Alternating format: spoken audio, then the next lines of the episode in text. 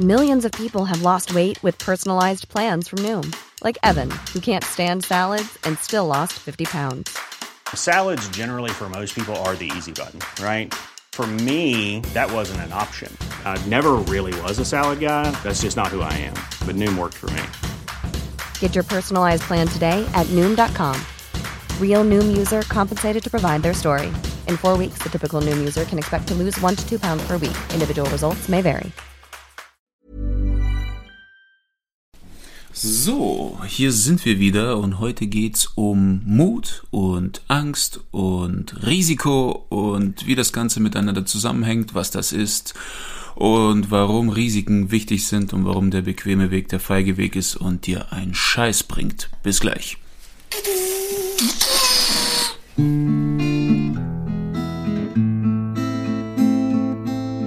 So, können wir jetzt anfangen? Ich grüße Sie. Vielen Dank für das äh, sehr äh, ausführliche Intro.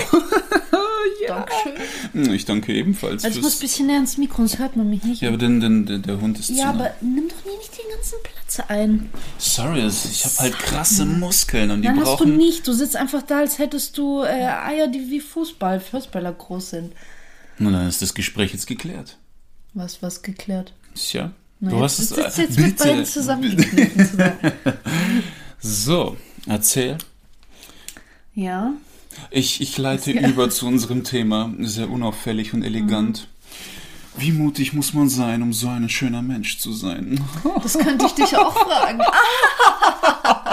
Welche Risiken sind Sie dabei eingegangen? oh, sehr viel. Ja. Ja, das ist eben der Nachteil daran, wenn man schön ist. Man verliert viele Freunde, weil sie neidisch werden. Ich schmier dir gleich eine. das ist blöd. Ja, erste Welt. Lockdown-Probleme, ne? Ja. Ähm, ich langsam durch. Wer hätte gedacht, dass ähm, heutzutage, also jetzt im Mai 2021, es schon mutig oder aus mancher, mancherlei Hinsicht auch dumm ist, ähm, ohne Maske in einen Laden reinzuspazieren? Ja, ist, es, Mann. ist es mutig oder ist es, ist es dumm? es kommt drauf an. Also, du Ähm, gehst ja ein Risiko ein in dem Moment. Du, es, also, das heißt Risiko, es ist also eigentlich ja schon ziemlich sicher, dass du irgendwie ermahnt wirst oder du gehst das Risiko ein, dass du eben erwischt wirst und Strafe zahlen musst, ne? ja, aber du kannst ja rausrennen. Ja, aber du gehst ein Risiko ein. Ja, Ein schon. Risiko ist da. Es ist ein Risiko da, dass du eventuell. Das, das, darum geht's ja, dass du auch bei, bei deinem, deinem Risiko, das du eingehen möchtest, abwägst, was du im Prinzip gewinnen könntest, aber auch was du verlieren könntest. Ne? Dumm wäre es, wenn du voll davon überzeugt bist, dass Corona existiert und so gefährlich ist, wie man es uns sagt, und trotzdem ohne Maske reingehst. Das ist dumm. Was richtig dumm wäre, ist, wenn du keine Rollschuhe fahren kannst und dann mit Rollschuhen in den Laden reinfährst und wenn du fliehen willst, auf die Fresse fliegst. Das ist auch dumm. Das ist übel dumm. Das hat gar nichts mit Risiko zu tun. Das ist. Ähm, Nee, aber es, es ist Teil deines Risikos. Dein Risiko ist ja ohne Maske da reinzugehen. Ja, aber Risiko hat, äh, ist immer damit verknüpft, du könntest damit davonkommen. Aber wenn du nicht Rollschuh fahren kannst und du willst damit eine Bank ausrauben, das ist einfach blöd, du kommst damit nicht davon. Und was ist, wenn du Rollschuh fahren kannst? Ja, dann ja, wenn du. stolperst? Aber das ist ein Risiko. Das ist Risiko, natürlich. Aber wenn du es voll drauf hast, voll der Skater bist, raubst die Bank aus, fährst danach den Berg runter, das ist schwer, dich einzuholen. Vorausgesetzt, die Bank liegt an einem Berg. Ja, Ja. genau. genau. Oder der Rückweg liegt Oder auf einem Rückweg, Genau. ja. Das sollte so sein. Wenn du berghoch musst, ist es dumm mit Inline. was, was so Motocross-Fahrer machen, wenn die, also die, die mit dem Motorrad die Bank ausrauben, Ja. die haben vorne einen Lieferwagen stehen, der macht hinten kurz die Laderampe auf, die fahren mit dem Zack, Bike rein rein, und zu. Ja. Genau. Das ist krass. Ja, aber Ri Risiko ist ja auch, ähm, du musst dich an deiner Persönlichkeit daran entwickeln, verstehst du? Ja, weil, schon. Weil ja. es gibt ja Spielsüchtige, die blättern ständig über viel Kohle her, aber es ist eine Sache, es gibt ja Leute, die leben von Poker Mhm. und die müssen Risiken eingehen, um eben für ihre Kinder zu sorgen und die siehst du auch nicht in der Profiliga und so weiter. Und da gibt's Leute, die sind einfach spielsüchtig und die lieben dieses Gefühl von Risiko und die spielen so lange, bis sie alles verlieren. Das ist nämlich, das finde ich interessant, weil ich habe so ein bisschen über Mut recherchiert. Es gibt ja auch so Worte wie Mutwilligkeit oder Übermut und sowas. Und das, was du eigentlich gerade beschreibst, nennt man im Prinzip über. Schmeckt die Kaki dir, die ich geschnitten habe? Hört man das so laut? ich glaube nicht. Ich find's witzig, weil ich jetzt mit meinem Gequatsche dein Kauen überdecken muss, bis du fertig bist und weiterreden Wenn kannst. du willst, dann hör auf zu reden und wir hören uns an, wie ich esse. Nein, aber was ich sagen wollte, ist, das, was du beschreibst, ist ja eigentlich im Prinzip Übermut.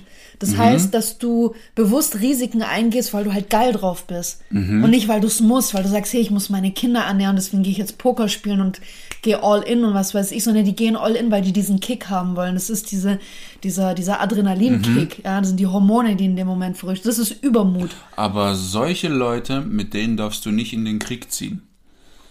Weil im, im Ich Grunde hoffe, dass ich genommen, überhaupt nicht in den Krieg ziehen muss. ne, was ich damit meine, ist, du kannst auf solche Leute nicht bauen. Du Ja. kannst auf die nicht zählen, weil ähm, edler Mut ist, Mhm. äh, wenn du trotzdem Angst empfindest. Verstehst du? Warum ist es edel? Naja, wenn du Angst hast, aber trotzdem dagegen vorgehst, ist das eine Form von reiner Mut, verstehst du? Aber wenn du keine Angst empfindest und jetzt einfach äh, mit, deinen, mit deinen Männern ins, äh, in, die, in die Mörserzone reinrennst und die dich niederballern, das ist kein Mut, das ist halt dieser Übermut. Nein, nein, du verstehst meine Frage nicht. Was ist daran edel? Oder was ist deine Definition von edel? Was bedeutet edler Mut? Edler Mut bedeutet für mich, du willst etwas durchziehen, aber du hast entsetzliche Angst. Also eigentlich aus reinen Motiven, wenn man das so Ganz das genau, so aber okay. du tust es trotzdem. Ja. Und Übermut, stumpfer Mut, äh, manche verwechseln sogar Mut mit Unverschämtheit. Das ist einfach, du empfindest keine Ge Das hat ja schon mit Leichtsinn zu tun. Du bist eigentlich leichtsinnig. Du hast nicht wirklich mehr einen Bezug zu, ähm, wie soll man sagen, ähm, du, du- hast ja nicht mehr wirklich ein, du hast ja kein richtiges Gewissen in dem Moment. Wenn du Ja. kein Gewissen hast und sowas, dann kannst du auch leichtsinnig und übermutig sein. Ja. Ne? Äh, Eigentlich ist Mut eine, äh, äh, eine, eine Tugend in dem Sinne, ne? Ja, Oder nicht? definitiv. Solange du Angst hast. Also Eben. Angst ist im Grunde genommen auch Ah ja, eine aber Tugend. das ist Mut, sonst ist es Übermut. Wir reden jetzt von Mut. ja, ganz genau. Hast du mal ein krasses Risiko? Bist du mal ein krasses Risiko eingegangen? Immer wieder. Ich weiß, dass ich damals, ähm, als ich angefangen habe, Theater zu spielen und so, habe ich, äh, ich wusste nicht, wie, wie viele Auftritte ich da haben werde, ob ich davon leben kann oder nicht. Aber ich wollte mich voll und ganz darauf konzentrieren und habe äh, meine ganzen Nebenjobs geschmissen in der Zeit. Es war so 2014, 15, sowas. 2014, glaube ich, ja, habe ich äh, alle, alle Nebenjobs geschmissen, mit dem Risiko verbunden eben, dass ich kein Geld habe. Ne? Ähm, ich meine, wir sind ein Risiko eingegangen, indem wir in der Pandemie äh, umgezogen sind nach Köln, aber eben auch mit der, also beim Risiko wägt man ja immer ab, was gewinne ich und was könnte ich im Prinzip verlieren. Gewinnen könnten wir, dass Köln halt eine Medienstadt ist und man hier eventuell mehr Jobs kriegt, auch während einer Pandemie. Ähm, was schiefgehen könnte, ist, man kriegt hier gar nichts und wir müssen irgendwann wieder wegziehen oder sowas, ne? Ja, weil die Miete auch hier viel höher ist Die Miete ist ja auch höher Wohnung. und sowas, aber das sind, das sind Risiken. Was bin ich noch für Risiken eingegangen? Weiß ich gar nicht, immer wieder. Ich glaube, mit dir bin ich auch so Äh, ein Risiko wäre es, wenn du weggehst. No. Jage ich dich. Ja, ja, ist so. ja, ja. Aufpassen. Bitte. Bitte. Ein. Mein Risiko war, ich habe Informatik studiert. Boah, das ist ein krasses Risiko. Boah, Nein, das ist war, das war der sichere Weg. Ich habe irgendwas studiert, wo ich weiß, oh, da gibt's viel Geld, alle werden stolz auf mich sein und los. Und dass ich nach diesem Studium nicht arbeiten gegangen bin, sondern Philosophie studiert habe, was auch nicht so ein großes Risiko ist. Das Größte war, dass ich mit 29 mit Comedy angefangen habe. Keine Sau kannte mich, ich bin durch 100 Bühnen gezogen, habe gratis Auftritte gemacht, Nebenjobs als Türsteher und Bandarbeiter. Und hätte ich das mit Comedy versaut, ich hätte als Informatiker mit meinen Mitte 30 Keinen Job mehr gekriegt. Nee, ich habe keine Berufserfahrung, ich bin schon alt, ich könnte höchstens selbstständig werden. Aber da finde ich es jetzt interessant, weil wärst du mit deinem Comedy jetzt komplett gefloppt, ja, Mhm. und hättest nach ein, zwei Jahren wieder alles stecken müssen, weil einfach keiner dich sehen will und, Mhm. und du es einfach nicht funktioniert, dann wäre das in den Augen der anderen Leute wahrscheinlich nicht unbedingt ein Risiko gewesen. Die hätten gesagt, das ist dumm. Oder das ist mutwillig, leichtsinnig, was du gemacht hast. Absolut. Aber das heißt, in dem Moment, wenn man, also das heißt Mut und Risiko, um das wirklich auch zu definieren, muss man sich auch das Endergebnis davon angucken. Das heißt, vor allem auch, wenn du es aus der, also äh, wenn, wie man die, wie die Gesellschaft das Ganze eigentlich sieht. Das heißt, jetzt, wo du äh, ähm, erfolgreich bist mit Comedy, Boah, sagen die Leute, ja, das ist mutig gewesen. Du bist ein Risiko eingegangen, es hat funktioniert. Wäre das aber gefloppt, dann wäre das vielleicht Leichtsinn gewesen. Das finde ich halt interessant, Auch, weil auch. dein, dein Schritt, dieses, wie gesagt, Risiko einzugehen, bleibt ja dasselbe. Auch währenddessen haben die Leute zu mir gesagt, das ist, ist nicht dumm, mutig, ja. Mhm. sondern ah, der hat Angst vorm Leben. Der will nicht arbeiten mit 30, der hat immer noch Schiss, der kann sich nicht festlegen. Ja. Äh, Ja, absolut, absolut. Die Leute interessiert erst dann deine Geschichte, wenn du da ausgebrochen bist und gewonnen hast. Ja. Vorher juckt es dir ein Aber das Dreck. meine ich nicht. Das heißt, das, was die Gesellschaft mutig nennt, hat immer auch damit zu tun, wie, wie das Ganze im Prinzip ausgeht. Ja. Ja. Äh, Es ist ja auch das Erfolg. Viele Leute sind neidisch auf erfolgreiche Leute, weil du nur das Ergebnis siehst. Ja. Aber warum gibt's so wenig erfolgreiche Leute? Weil sie durch die Hölle mussten, um dahin zu kommen. Ja. Die mussten durch die Hölle. Ich habe für mein Comedy meine fast meine gesamte Familie verloren. Mhm. Ich habe, als ich mit Comedy anfing, ich weiß noch, ich war Weihnachten zu meiner Großfamilie eingeladen und dann fing es schon an. So, wir haben gehört, du bist ein Clown, hä? Ja, komm, mach was, spiel uns was vor. Ja, komm, leg los. Und das war übel. Jeder hatte ein Statement. Mein Onkel meinte, du hast Minderwertigkeitskomplexe, brauchst Scheinwerferlicht. Meine Oma meinte, du bist eine Schande, du bist kein Mann.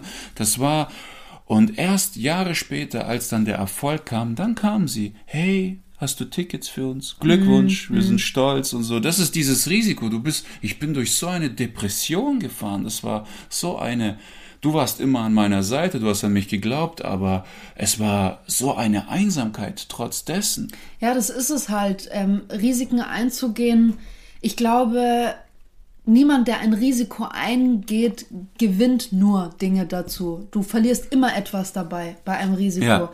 Aber du gehst dieses Risiko ein mit dem Ziel, dass du eventuell was riesengroßes damit gewinnen kannst. Das heißt, in dem Moment bist du das Risiko eingegangen, Comedy anzufangen und eigentlich alles, was du vorher gelernt hast, so quasi hinzuschmeißen. Wie du sagst, Informatik hättest du mit Anfang 30 auch nicht mehr anfangen müssen, nach so vielen Jahren nach dem Studium. Aber du bist, äh, ich meine, du hast ja vorher nicht wirklich deine möglichen äh, Risiken definiert, oder? Klar, es gab das Risiko mit deinem Job und alles, aber hast du auf dem Schirm gehabt, dass du auch ein Risiko mit deiner Familie eingehst? Ähm, ich habe ich hab das eigentlich nicht. Nein, äh, das wurde mir erst später bewusst. Ähm, nach dem Statement an Weihnachten, als die alle so auf mich abgingen, habe ich gemerkt, das geht nicht mehr. Also ich, Ja. ich muss mich entscheiden. Entweder ich folge deren System und werde ein Arbeiter und bin der normale Mensch, oder ich muss mich von denen abkapseln, weil die haben mich so runtergezogen und haben mir so Schuldgefühle und alles reingedrückt, das, das hat mich am Weg gehindert. Und ich Aber hättest du, wenn du, wenn du von vornherein dieses Risiko gekannt hättest, dass du deine Familie teils verlieren würdest dadurch oder, oder dass da, so sag ich mal, eine enorme Kluft zwischen euch entsteht, hättest du, wärst du dann trotzdem das Risiko eingegangen? Hättest du das gewusst? Schwer zu sagen, weil ich vor vier Jahren oder vor fünf Jahren noch ein ganz anderer Mensch war. Aber sagen wir mal, ich könnte die Zeit zurückdrehen und hätte das jetzige Bewusstsein, die Vorstellung, dass ich 50 Stunden die Woche vor einem Monitor sitze und Oberflächen programmiere, während in meinem Kopf eine ganz andere Kreativität vor sich geht, die ich nicht ausschöpfen kann, das ist für mich mit dem Tod verbunden. Ja. Das ist, äh, ja, ich wäre ich wär denselben Weg nochmal gegangen. Ja, das heißt, ist es dann, ein, weil ich überlege gerade deswegen, weil auch, äh, auch in der Psychologie oder teilweise auch so in, in, äh, in Unternehmen oder sowas, ja, wenn da irgendwie solche, ähm, ich weiß nicht, wie diese Leute heißen, die sowas machen, aber es gibt ja auch diese Risikoforschung und was weiß ich.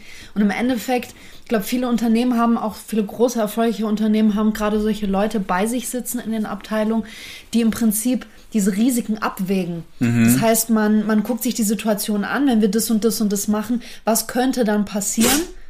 Das war unser Hund, Gesundheit. Ähm, was könnte dann im Endeffekt passieren und so weiter? Was könnte der Outcome sein? Welche, welche negativen Folgen könnten auf uns zukommen und so weiter und so fort? Ist es denn immer, jetzt als Privatperson auch, ist es denn immer so toll, exakt zu wissen, was Negatives auf dich zukommen könnte? Weil wie du sagst, hätte, also, ach, dieser Hund, hätte das denn, hätte das denn geholfen?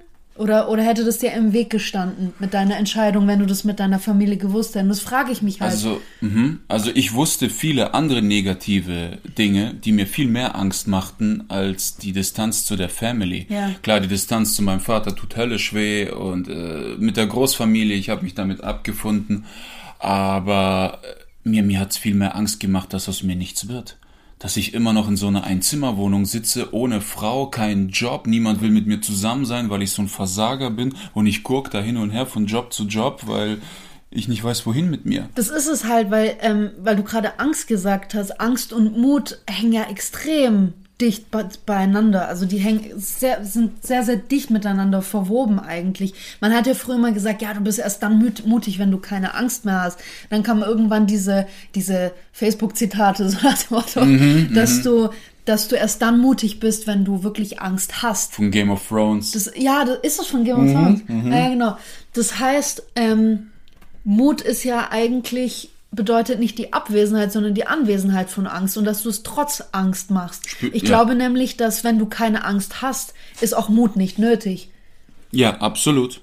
Absolut. Es Das gibt es. Mut und es gibt Furchtlosigkeit. Das sind komplett verschiedene Zustände. Furchtlosigkeit ist ja genau, das ist die Abwesenheit von Furcht oder von Angst, wie es schon sagt, genau. furchtlos. Wobei ich hier trenne Angst und Furcht. Ja. Weil zum Beispiel Angst ist so eine Sache, du steigst in den Flieger und hast Flugangst. Ja. Das ist einfach nur Energie, die du ins Nichts projizierst. Das ist einfach Okay. eine grundsätzliche Angst, die ihren Ursprung Gott weiß, wo er hat. Okay. Ähm, äh, genauso wie Prüfungsangst oder so. Ja. Und Furcht hat einen konkreten Ursprung. Zum Beispiel, du sitzt im Flieger und sagst, ich befürchte, dass wir abstürzen, weil das Triebwerk brennt. Okay, das heißt, es gibt schon einen Grund und du hast Angst vor der Sache, die jetzt definitiv passieren wird. Ganz genau. Bei- Furcht ist so eine Sache, gegen die kannst du konkret handeln. Okay. Dann Nochmal ein Beispiel mit der Prüfung. Weil ich sie hab- auch sicher eintreten wird. Genau, du, du hast einfach eine Ursache und Wirkung. Ja, ja. Nehmen wir nochmal die Prüfungsangst. Du hast eine Klausur, du hast jetzt acht Stunden am Tag gelernt, drei Wochen lang. Sagst, ich habe Prüfungsangst. Und dann sage ich, was befürchtest du? Und dann sagst du, ich befürchte, dass ich durchfalle, weil ich das falsche Thema gelernt habe. Dann dagegen kannst du handeln. Okay. Aber wenn du sagst, ich habe eigentlich 40 Stunden gelernt, ich habe trotzdem Angst, sage ich, die Angst ist unbegründet. Ja, ja. Das ist es. Da muss man unterscheiden. Wenn du Mhm. dich vor irgendetwas fürchtest, ist es wirklich nur reine Angst oder ist es eine Furcht? Ich befürchte, dass das Feedback scheiße wird, weil ich nicht witzig war heute auf der Bühne Mhm. oder so. Genau. Dagegen kann man konkret agieren. Cool. Danke. Tschüss. Bitte, komm. ähm, Aber gehen wir nochmal auf die, auf, äh, aufs Risiko an sich zurück. Was ich spannend finde, ist, dass die Risikowahrnehmung ja krass subjektiv ist. Das heißt, in, in den Augen mancher ähm, ist ein Risiko gar kein Risiko. Be- das heißt zum Beispiel für jemanden, der extrem viel Kohle hat und einfach, keine Ahnung, ich weiß, so viele Leute um mich rum sind gerade irgendwie voll scharf auf diese ganze Bitcoin-Sache und sowas. Da geht es ja immer um Risiko. Ähnlich wie auch in der Börse und sowas. Du setzt Geld im Prinzip und wartest halt quasi, wie, der- Kurs sich entwickelt und du gehst halt immer das Risiko an, dass du Geld verlierst. So, wenn ich halt jetzt aber so ein Jeff Bezos bin oder, oder was, was weiß ich, äh, äh, Elon Musk oder sowas, ja, ich schwimme ja in Geld. Wenn ich da mal kurz eine Mille äh, auf, was weiß ich, irgendein, irgendein Bitcoin setze oder sowas, tut's mir nicht weh, wenn ich es wahrscheinlich verliere. Das heißt, ein, ein, ein, ein Risiko ist ja extrem subjektiv. Und es hat ja nicht nur damit mit deinen äußeren Umständen zu tun, wie viel Geld du hast, was für einen sozialen Status du hast und was weiß ich, sondern auch mit deiner Psyche. Das heißt, wenn ich zum Beispiel unter Depression, unter Anxiety und sowas leide, dann sind bestimmte Dinge für mich schon ein krasses Risiko, weil ich da aus meiner Komfortzone ausbrechen muss. Der Hund hat, ich glaube, der Hund hat Heuschnupfen. ich glaube auch.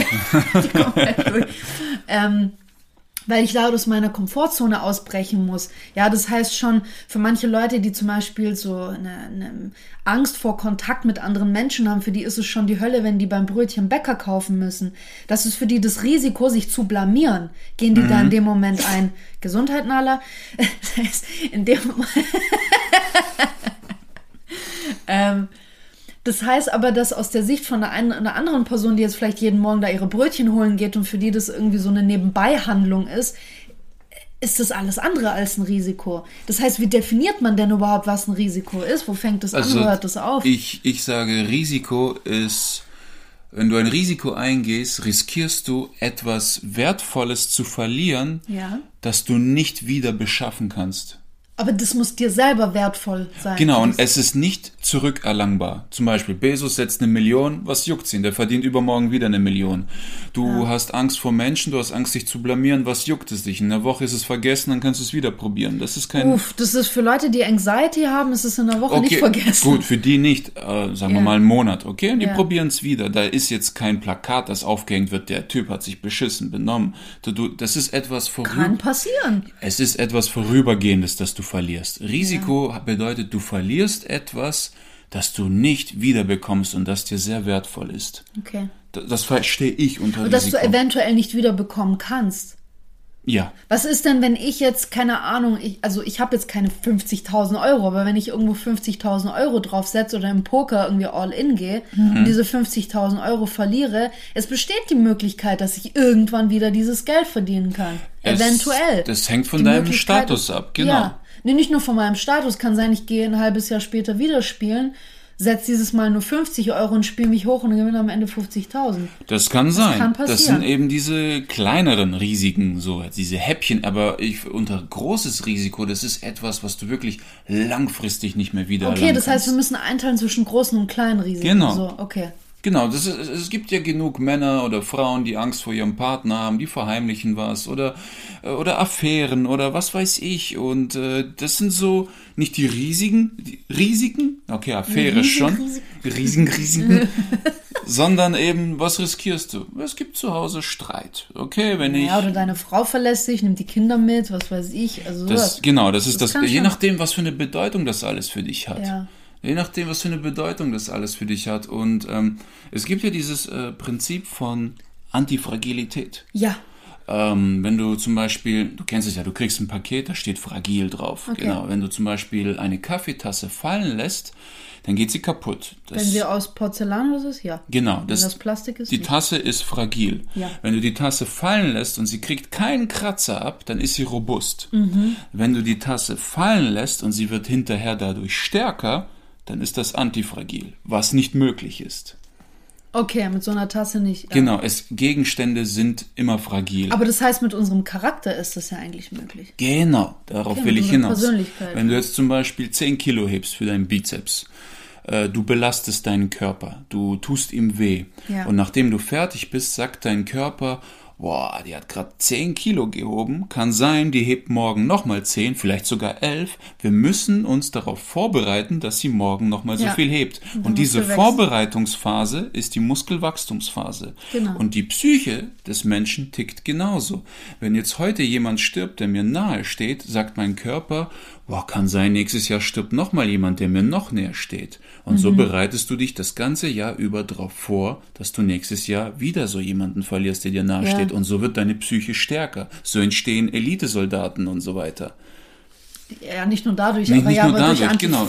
Genau, ja. das meine ich. Du, und Risiken äh, sind eben Belastungen, das, die du dir zuführst. Klar, es gibt Grenzen, okay? Wenn wir mal die Geschichte von Hiob aus der Bibel nehmen, Gott kommt, schreddert alle seine Kinder, schreddert seine Frau, nimmt sein, macht sein Haus kaputt und Hiob sagt, ey, wieso? Und Gott sagt, ja, ich muss halt mal gucken, wie sehr du an mich glaubst. So, das ist nicht antifragil. Okay, Ja. Hiob ist dadurch nicht stärker geworden, der ist dadurch kaputt gegangen in seiner Birne. Es gibt Grenzen. Ja. Wenn dein Haus abbrennt und äh, Charles Manson deine ganze Familie umbringt, warum solltest du daran wachsen? Das ist Ja. Grenze überschritten. Aber wenn du zum Beispiel Das ist wirklich eine Gratwanderung, ne? Ganz Eigentlich, genau. Ja. Das ist ja das Schwierige am Risiko, dass du immer so die absolute Mitte findest. Und dies- diese Mitte zwischen Angst und Mut und Furcht und Risiko und das ist, das ist echt krass. Du brauchst da echt so einen scharfen Sinn. Du musst Ja. wirklich von etwas überzeugt sein. Im Grunde genommen ist der größte Fehler, den Eltern machen, ihr Kind vor Gefahren zu schützen. ja. Weil wenn du dein Kind ständig beschützt, dann wird es aus einem Erwachsenen, der nichts gebacken kriegt. Nicht nur der nichts gebacken kriegt. Ähm, ähm, ich kann selber sagen, dass ich sehr, ich bin die jüngste von drei Kindern äh, mit Abstand neun und elf Jahren. Ähm, ich bin die einzige Tochter und ich bin sehr, sehr, sehr behütet aufgewachsen. Hm. Was ja in, in der Kindheit super ist. Ne? Ich, Traumhaft. Mich wurde immer aufgepasst und alles Mögliche. Aber ich hatte wirklich Schwierigkeiten, als ich später dann an die Uni kam ähm, wo du auch im Gegensatz zur Schule dann viel selbstständiger arbeiten musst und so weiter und so fort. Ich war enorm damit überfordert, wenn ich an Grenzen gestoßen bin, weil für mich schon die kleinsten Kleinigkeiten Grenzen waren. Und ich bin brutal schnell, ähm, du kannst sich das so vorstellen, wie, wie, wie dieser, dieses äh, Flipper-Game, dieser Flipper-Table. Weißt du, was ich meine? Wo Pinball. Du, Pinball, wo du die ganze Zeit mit dem Ball überall, so habe ich mich gefühlt. Egal in welche Richtung ich laufe, ich prall ständig irgendwo dagegen. Obwohl das alles nur in meinem Kopf war. Aber das führt wirklich dazu, wenn du zu behütet aufwächst, ähm, jeglicher Widerstand ist für dich schon fast eine Lebenskrise. Also Es ist wirklich heftig. Ja, ich, ich sehe das auch bei Leuten. Du, du, du steigst in die Bahn, da ist ein Typ, der belästigt eine Frau. Ja. Das war eine ältere Dame und da sitzt irgendwie so ein halb bekiffter junger Typ und schreit sie an, du Fotze und was weiß ich. Krass, ne? 20 Leute haben zugesehen, bis, bis ich irgendwann hin bin und gesagt, halt deine Schnauze, sonst stopf ich sie dir. Das ist, die sind alle so wohlbehütet aufgewachsen. Konflikte sind schlecht. Wehr dich nicht. Geh zur Polizei. Erzähl alles dem Lehrer. Erzähl alles deinen Eltern. Ja. Guck, was aus dir geworden bist. Du bist da irgendwie so ein sesselfurzende Brillenschlange mit Scheitelfrisur, der sein Hemd bis oben hin zuknöpft. Das ist, das, so endest du, weißt du? Und, Fridolin. der Fridolin, total. Und diskutierst mit deinem Nachbarn, wer den besseren Rasenmäher hat. Das ist, Oder den geilsten Grill. Das ist, äh, ja. bei mir war es immer, bei mir war es zu Hause das Gegenteil. Ich habe meine Eltern dafür wirklich auch phasenweise dafür gehasst. Du, ich habe nichts gekriegt. Ich hatte immer drei Nebenjobs, mindestens zwei.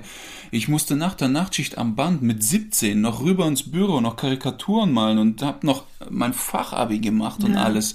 Das war echt die Hölle. Aber dann, als ich studieren ging und alles, oder wenn Konflikte auf der Straße waren, das war so, ja komm doch her.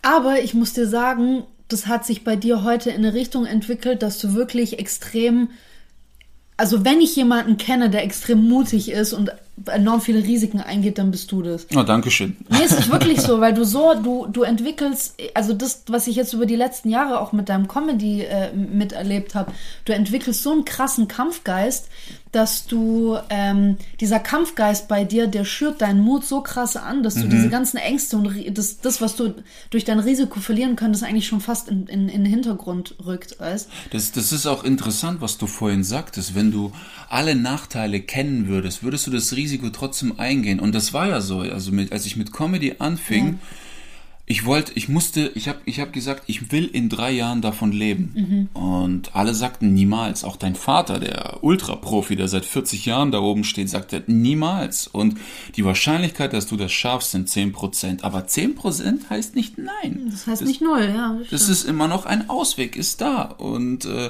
nach zwei Jahren konnte ich davon leben. Also Ja. Wahrscheinlichkeiten sind für den Arsch.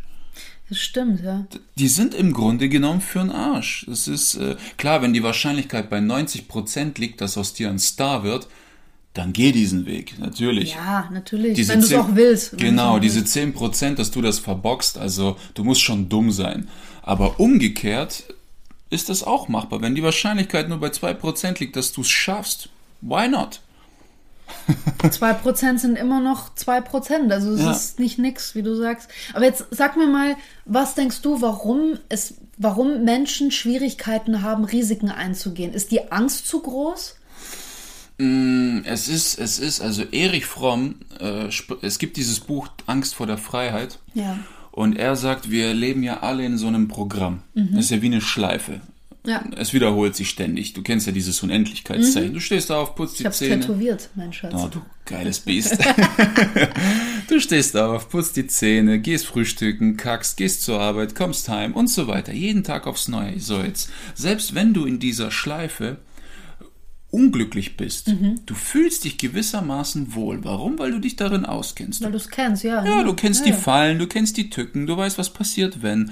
Jetzt aber, wenn du jammerst und jetzt kommt einer und hat einen Rat gegen deine Jammerei, ja, mach doch so oder leg doch da Geld an oder macht, ja, aber ich will nicht, ich weiß nicht. Äh, die Leute lieben, So viele Leute erlebt, die so sind. die lieben Sicherheit. Ja. Die lieben es, auch wenn sie unglücklich sind, auch wenn sie mit einem Partner leben, der sie misshandelt und runterdrückt und unglücklich sind und die, die, die, die wollen da nicht weg, Mhm. weil sie sich darin auskennen. Wir, wir suchen alle unsere, unseren Komfort und wir Mhm. sind wirklich bereit, die schlimmsten Kompromisse damit einzugehen. Und Risiko bedeutet, Programm gelöscht, neues Programm wird gestartet.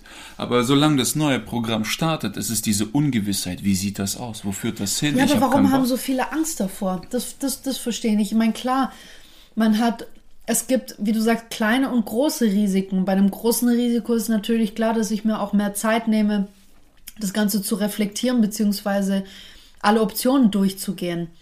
Aber schon mit Kleinigkeiten, warum ist es für manche Leute so schwierig? Und jetzt mal, nehmen wir mal, sage ich mal, psychische Erkrankungen außen vor, wie, wie Angstzustände oder sowas. Lassen wir das mal außen vor. Warum ist es für Leute so ein Riesenproblem, ein Risiko einzugehen? Also wenn ich raten würde, Ja. würde ich sagen, das ist so ein Urinstinkt. Weißt du, wenn du da so deine kleine Siedlung hast aus fünf Leuten, ihr habt euer kleines Lagerfeuer, ein Zelt aus äh, toten Jaguars und so. und irgendwann kommen die Frauen und sagen, hey, wir haben alle Bären gepflückt, wir haben alle Tiere gejagt, wir müssen weiterziehen. Mein Gedanke in erster Linie, fuck, wo ziehen wir hin und was für Raubtiere gibt's dort? Gibt's dort Grizzlies, gibt's dort Pumas? So, das ist dieses Ja. Programm ändern und ich glaube, das haben wir irgendwie noch in uns verankert. Weil das gibt's ja in vielen Lebensbereichen. Es gibt ja, du hast ja diesen schönen Gag bei dir in der Nummer, ähm, äh, hier mit der, man solle erst mit der Freundin Schluss machen, wenn man eine neue gefunden hat. Ja, und man ja. solle, man, niemand geht barfuß Schuhe kaufen. genau. Ja, das stimmt, das stimmt irgendwie schon, aber warum ist es denn so, dass in vielen Bereichen, Gesundheit Hund, dass in vielen Bereichen man wirklich erst wartet, bis man etwas Neues hat, genauso auch mit dem Job, dass man erst sich bewirbt für einen neuen Job oder erstmal nebenbei versucht, sein, sein selbstständiges Ding aufzubauen, wäre, äh, bis man seine Festanstellung kündigt und sowas. Wieso, das, das zieht sich durch so viele Lebensbereiche im Prinzip. Also Erich Fromm definiert das so. Früher war es ja so, du im Mittelalter hast du ja einen festen Job gehabt. Ja. Das heißt, wenn du aufwächst unter äh, Steinmetze, wirst du auch ein Steinmetz. Ja. So, und du kannst vielleicht mit einem Schmied reden oder mit einem Bauern reden, aber du kannst nicht mit einem Adligen reden. So, es ist alles so, es war totlangweilig, aber es war sicher. Ja. Jetzt die, jetzt wo die, wo der Kapitalismus blüht, haben viele Leute Schiss. Warum? Ähm, weil Freiheit bedeutet, äh, Risiko und Freiheit bedeutet Verantwortung. ja. Das ist das Problem. Du hast keinen Bock, Verantwortung dafür zu übernehmen, dass du Scheiße gebaut hast. Verstehe. Und deswegen möchtest du einen schönen, langsam fließenden Übergang in die neue Genau. Welt. Das ist es. Aber was ist denn, ich überlege gerade auch, wenn, also das, was mit deinem Risiko verbunden ist im Prinzip. Ja, das heißt, es gibt ja auch diesen schönen Spruch, man geht über Leichen. Wann ist denn auch ein Risiko ethisch gerecht oder moralisch gerechtfertigt? Wenn ich dabei jetzt, wenn ich bei meinem Risiko Dinge tun müsste, wie zum Beispiel Leute umzubringen und ich gehe das Risiko ein, erwischt zu werden und so weiter und so fort, um mein Ziel zu erreichen, das ist, das heißt, wann, wann ist denn, wann ist denn auch ein Risiko ethisch gerechtfertigt? Ähm, ich glaube, es kommt darauf an, ähm, wie du das abwägst, Gewinn und Verlust. Weißt du? Ähm, keine Ahnung, ich meine, als Nazi Deutschland über Europa hergerannt ist und die Amis sagten, wir mischen da mit, das war ein sehr hohes Risiko und es gab sehr hohe Todesopfer. Aber es ist moralisch nicht vertretbar. In dem Sinne. In dem Sinne eigentlich, äh, pff, Generell bei Kriege, wenn man Risiken eingeht und sagt, ja, wir greifen jetzt irgendwie nachts an, bla bla bla, was weiß ich. Das heißt, das Risiko, das du eingehst, geht eigentlich größtenteils auf Kosten anderer. absolut. Das meine ich halt. Also, weil, weil ähm, ich habe auch ein bisschen recherchiert, Risiko, das, den Begriff Risiko gibt es ja in verschiedenen Disziplinen, in der Mathematik, auch in der Psychologie, das, was wir vorhin schon kurz hatten, diese subjektive Risikowahrnehmung und so, und halt auch in der Philosophie, wo es darum geht, dass man die Gründe, weshalb jemand ein Risiko eingeht und auch was quasi während des, des äh, sage ich mal, Aktes des Risikos quasi passiert. Weil in dem Sinne, jeder Herrscher der nicht mit in den Krieg zieht, und eigentlich ist es nicht mal ein Risiko, kann man sagen. Er selber geht das Risiko ein, dass er vielleicht sein ganzes Heer verliert oder so. Mhm. Aber die anderen Menschen gehen für ihn in den Krieg mit dem Risiko, sterben zu können. Ja. Das heißt, so ein Risiko ist eigentlich moralisch nicht vertretbar. Das ist, das ist, Sobald es eigentlich ein Menschenleben oder das Leben eines anderen Lebewesen kostet, ist es moralisch nicht mehr vertretbar. Krieg ist generell moralisch nicht Ja, das vertretbar. meine ich, aber ich, ich rede gerade von Risiken, äh, in denen. Die auf Kosten anderer Menschen gehen oder andere Lebewesen oder mit dem Risiko, dass jemandem extrem wehgetan werden kann, dass jemand vergewaltigt werden kann, was auf was was was auch immer. Ich glaube, Risiken sind wirklich äh, immer auf Kosten anderer. Weil wenn du jetzt zum Beispiel, wenn ich jetzt alleine lebe, okay, in, in meiner Einzimmerwohnung und ich habe in den letzten elf Jahren 50.000 gespart, die liegen unter meiner Matratze, ich gehe damit an die Börse, mein Risiko ist, ich verliere das Geld. Ja gut, es tut weh, die 50 Riesen sind weg, aber es hat sich geändert. Ich bin immer noch allein, lebe immer noch in meiner Bude. Richtig riskant wird's, wenn andere dadurch leiden. Ja. Das, das ist, das ist riskant, das ist hart, wenn du weißt, wenn ich das verbocke, wenn ich nochmal pokern gehe, nochmal all in setze, nochmal verliere, Frau und Kind sind weg. Ich sitze dann vor Gericht, ich verliere den Fall, ich bin raus. Aber da ist auch der Unterschied ähm, zwischen diesen sogenannten High und Low Sen Sensation Seekers. Okay. Das heißt, es sind also High Sensation Seekers sind, sind eben Leute, die nach ähm, hohen Risiken suchen, bewusst, Mhm. weil sie diesen Adrenalinkick mögen, wie zum Beispiel Leute, die gern Fallschirm springen gehen, was weiß ich. Es kann immer das Risiko bestehen, dass der Fallschirm nicht aufgeht und du stirbst. Ja. Aber die lieben diesen Kick. Ja. So. Ähm, dann gibt's eben Low Sensation Seekers, die sagen, ähm, mir reicht's, wenn ich schon ein bisschen, ein bisschen mit dem Paddelboot rumfahre, weil wenn's da stürmisch wird, da kann das Ding kentre und dann ist halt auch rum. weißt? Da ist hey. Nee, ich meine, also da, da, es muss ja nicht auch immer Sportliches sein oder so. Äh, Low Sensation Seekers würden vielleicht bei der Börse oder beim Bitcoin erstmal irgendwie 10 Euro reinstecken. High Sensation Seekers kommen dann halt mit den 50.000. Und ich glaube halt, dass Leute, ich hatte das halt vorhin schon kurz, Leute, die sogenannte High Sensation Seekers, die vielleicht, bei denen das vielleicht schon an Leichtsinnigkeit oder Mutwilligkeit grenzt, die haben eben kein wirklich ausgeprägtes Gewissen. Das bedeutet, dass auch wenn wie du gerade gesagt hast, wenn ähm, auch andere Leute dort an der Strippe mithängen oder mit im Boot sitzen, vielleicht gar nicht davon wissen, ja, wenn du sagst, ich äh, hau jetzt meine 50.000 all in und könnte damit das Risiko eingehen, dass meine ganze Familie nächsten Monat nichts zu essen hat, dann sind die anderen mit drin, obwohl du, obwohl die gar nichts davon wissen. Nur du bist der, der äh, Verantwortliche dafür. Bei High Sensation Seekers, denen ist das scheißegal. Low Sensation Seekers, ich weiß nicht, ob die ein ausgeprägteres Gewissen haben. Ich denke schon, ja. Aber bei denen ist es immer noch mit mehr Angst verbunden. Aber diese High Sensation Seekers, die lieben diesen Kick, die lieben auch diese Angst. Die können auch, sage ich mal, gut mit der Angst an sich umgehen. Aber dadurch, dass sie kein ausgeprägtes Gewissen haben, wissen die nicht, wann sie aufhören müssen. Die Sache ist auch ähm, die, ob du Risiko zur Gewohnheit machst. Wie ich dir, ich habe ja vorhin gesagt, sind ja meist dann High Sensation Seekers. Genau. Ja. Risiko muss ja dein Charakter, das Risiko, das du eingehst, muss deinen Charakter maßgeblich entwickeln. Ja. Mhm. Wie zum Beispiel bei mir, dass ich Comedian wurde. Ähm, es gibt ja auch zum Beispiel die, die das beruflich machen, Bankräuber. Okay? Das kannst du einmal machen, weil du sagst, ich brauche dieses Budget, das setze ich so und so ein für die Umwelt und so weiter. Ich habe Ja. da ein Projekt, das damit kann ich der Welt langfristig helfen, weil die Bank gibt mir nichts. Mhm. Und ich möchte das Studium meines Sohnes zahlen. Okay, hol eine Pumpgun, raub die Bank aus. Ich wünsche, dass es klappt. Aber da gibt es solche, die machen das ständig. Und es ist nur noch eine Frage Ja, der einfach Zeit. weil sie mehr und mehr und mehr wollen. Das Und es ist nur noch eine Frage der Zeit, bis es knallt. Oder weil sie nicht arbeiten können, weil sie Schiss haben vor ehrlicher Arbeit. Es gibt Leute, die haben wirklich Angst, wirklich panische Angst vor ehrlicher Arbeit. Dazu gehören Gauner und Künstler. Ja. Die haben entsetzlich Nein, Schiss Moment, davor. Moment, Moment. Also ich muss dazu sagen, Kunst ist jetzt nicht keine ehrliche Nein, Arbeit. ehrliche Arbeit ist dieses Handwerkliche in der Fabrik, wo du wirklich schwitzt für wenig also das, Geld. was die, was die Gesellschaft als ehrliche, echte Arbeit Ganz sieht. genau, so, okay, ganz genau. okay. Das ist es, wo du da deinen sicheren Platz hast und so weiter. Das nennt man eigentlich ehrliche Arbeit. Ich weiß nicht, wie man das auf Englisch nennt. Aber Wir reden ja auf Deutsch, ist egal. Ja, aber äh, man solche Ja, ich verstehe, genau ist wirklich, es ist ein Eigenbegriff. Ja. Es hat nichts mit Ehrlichkeit zu okay, tun. okay. Genau. Es gibt Leute, die haben höllisch Schiss davor und gehen lieber diese Risiken ein und rauben Banken aus. Aber wenn du ständig Risiken eingehst, auch Drogendealer und alles, das geht auf Zeit nicht gut. Natürlich nicht. Deine Risiken, wie gesagt, müssen dich maßgeblich verändern.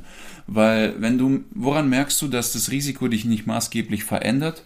Indem du immer dasselbe Risiko eingehst. Wieder eingehst, ja. Zum Beispiel Co Comedy, ja. Es gibt Künstler, die haben mit mir zusammen angefangen. Die haben auch alle ihre Jobs hingeschmissen, die, die strugglen und pendeln und haben da ihre Auftritte, Auftritte, wo die immer noch 200 Euro kriegen, Gage oder so. Die leben immer noch in ihrer WG mit 35.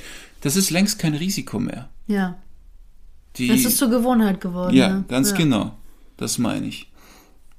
Ja, das heißt, dass sich eben, also das ein Risiko oder auch dieser, entweder kann es sich in, in, in, in, in positive Charaktereigenschaften wandeln, so ein Risiko, oder es kann sich eben in, wie soll ich sagen, in Gewohnheit wandeln, oder äh, wenn es ganz schief läuft und man, sage ich mal, äh, vorbel nicht vorbelastet ist, sondern, sondern ähm, sehr dazu geneigt ist, Sucht, eine Sucht zu entwickeln, dann kann eben auch eine Sucht nach Risiko entstehen. Ne? Also die drei, die drei Ausgänge, glaube ich, hat man. Entweder Charakter stärken, äh, Gewohnheit entwickeln oder eben äh, süchtig danach zu werden. Was mir schon oft passiert ist, wenn ich gepokert habe, ich bin ein Risiko eingegangen, Ja. habe einen hohen Betrag gesetzt und verloren. Ja. Und dann dachte ich mir hinterher nicht, oh shit, dumm gelaufen und analysiere das oder ich verlasse den Tisch, sondern ich, ich, ich hole mir noch mehr Geld, setze das Doppelte in der Hoffnung, dass ich das eben Verlorene dadurch, ja,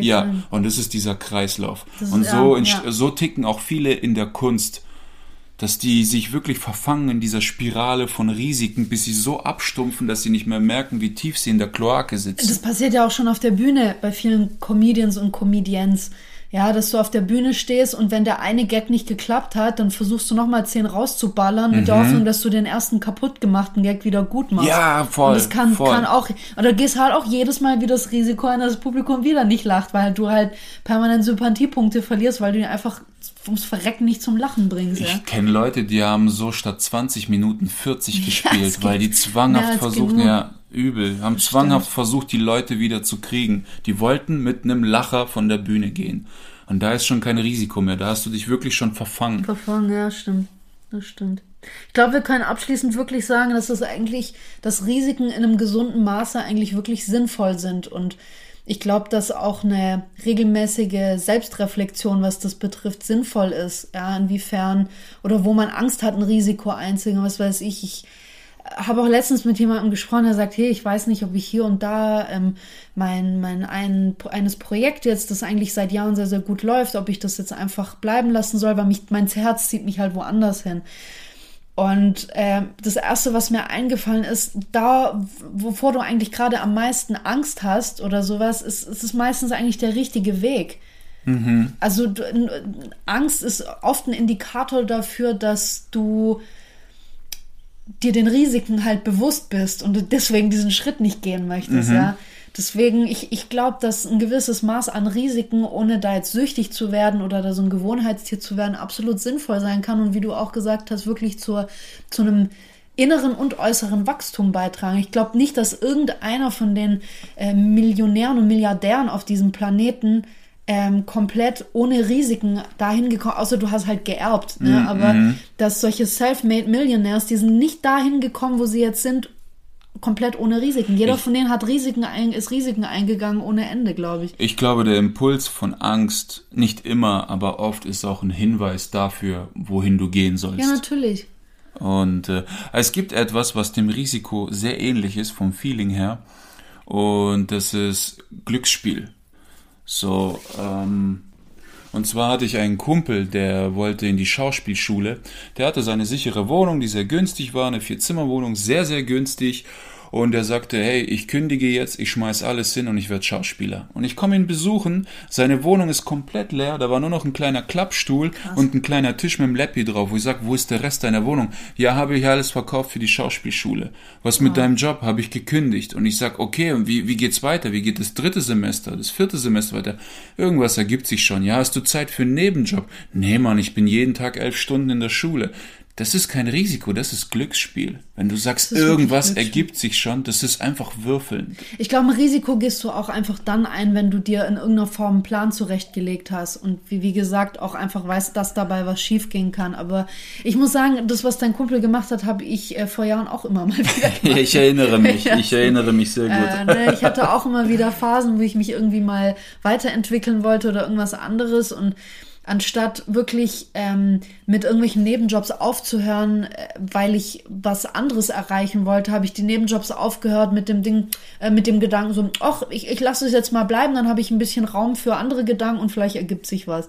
Das, ja, das ist, das ist Leichtsinn und das ist wirklich im, im Leben pokern, ja, nicht beim Spiel. Das ist schon, ja ist nicht immer sinnvoll. Aber es kann auch anders laufen. Ich meine, guck dir Charlie, Charlie Harper an bei Two and a Half Men. Der, Ja. der pokert die ganze Zeit mit seinem Leben. Ja, ständig, wenn er keine Kohle hat, irgendwann haut's bei ihm rein und Mhm. sowas. Aber ständig, wenn er keine Kohle hat, er sagt auch immer zu Ellen, du, irgendwas ergibt sich schon. Und dann kriegt er irgendeinen Jingle-Auftrag für 5000 Dollar. Weißt? Das stimmt, das stimmt, aber ja. Aber darauf zu setzen, ja, das ist, aber wie gesagt, irgendwann gewöhnt man sich auch daran, wenn du weißt, dass immer irgendwas Neues kommt und irgendwas wieder. Manche ruhen sich halt darauf aus. Ne? Das stimmt, das stimmt. Und wie Charlie Harper, manche haben auch ein Feingefühl fürs Glück. Ja, Aber nur in bestimmten Bereichen. Er, er weiß, wann sich was ergibt. Er kennt die, die, die, die. die Dynamiken und sowas Genau, seinem Leben. aber ja. wovor er Schiss hat, sind Beziehungen, er ist extrem Ja. einsam und so, da ist er völlig im Arsch in dem Bereich. Das stimmt. So, Ja, ich würde sagen, wir kommen zum Ende. Tschüss.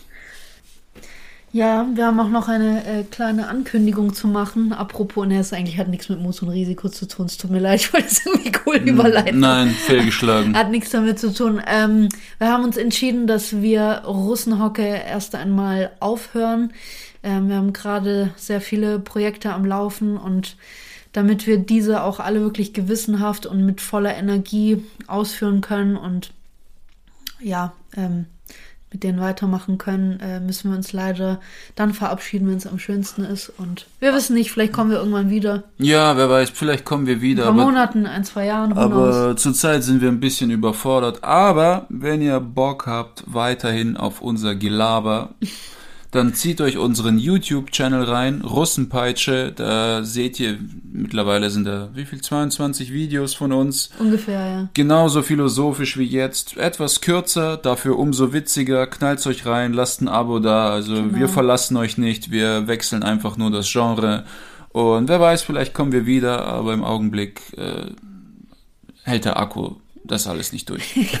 Ja, die Folgen bleiben auch weiterhin online. Das heißt, jetzt mit unserer, glaube ich, 26. Folge, ähm, wir sagen mal, wir legen eine längere Pause ein. ja, Ich denke mal, ich meine, wir machen das jetzt seit anderthalb Jahren und es hat uns eigentlich immer sehr viel Spaß gemacht. Und wir haben wirklich lange äh, gesprochen miteinander und äh, sind halt, wie gesagt, dann zu dem Entschluss gekommen. Und ich würde sagen, ein letztes Mal bisher. Tschüss. Tschüss! Russenhocke.